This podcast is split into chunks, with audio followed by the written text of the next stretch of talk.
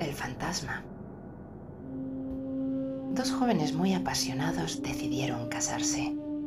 Después de la luna de miel, el hombre decidió que era necesario dejar la aldea e ir a la ciudad para conseguir, aunque temporalmente, un buen empleo para ganar algo de dinero.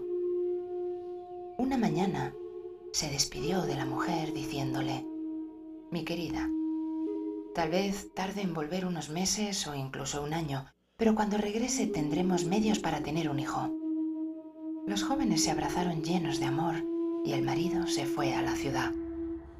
Pero un fantasma que estaba observando a los jóvenes vio al muchacho irse. El espectro necesitaba un lugar para quedarse, relacionarse, divertirse y ahuyentar la soledad. Así aprovechó para tomar el aspecto del marido y pocos días después se presentó en casa. ¡Qué sorpresa! exclamó la joven encantada. Juzgué que tardarías mucho más tiempo y volviste en solo unos días. Es cierto, mi amada, dijo el fantasma. Prometieron avisarme cuando haya trabajo. Mientras tanto, gozaré de tu compañía.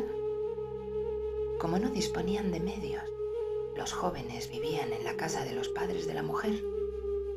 Habían transcurrido varios meses y el fantasma se sentía muy bien sin hacer nada, dejando que cuidasen de él y le prestasen atención.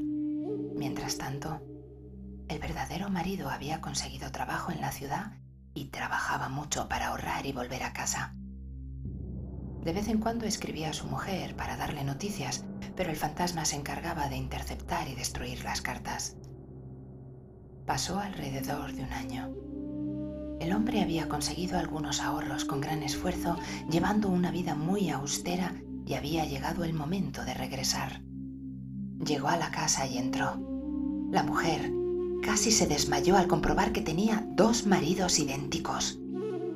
Yo soy el verdadero, insistió una y otra vez el joven. No es verdad, soy yo, replicaba a su vez el fantasma. Así disputaban marido y fantasma, sin que ningún miembro de la familia lograse distinguir cuál era el verdadero marido. Entonces el padre de la joven tuvo una idea. Tomó una bolsa de cuero y dijo, aceptaremos como marido a quien sea capaz de meterse en esta bolsa.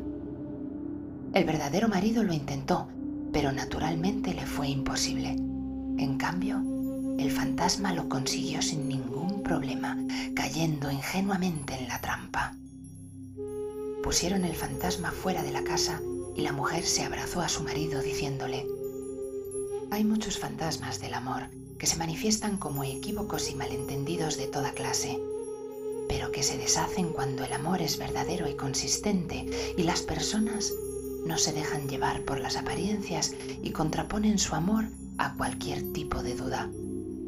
El amor también requiere lucidez, entendimiento correcto y acciones decididas. El amor ciego puede tener consecuencias fatales.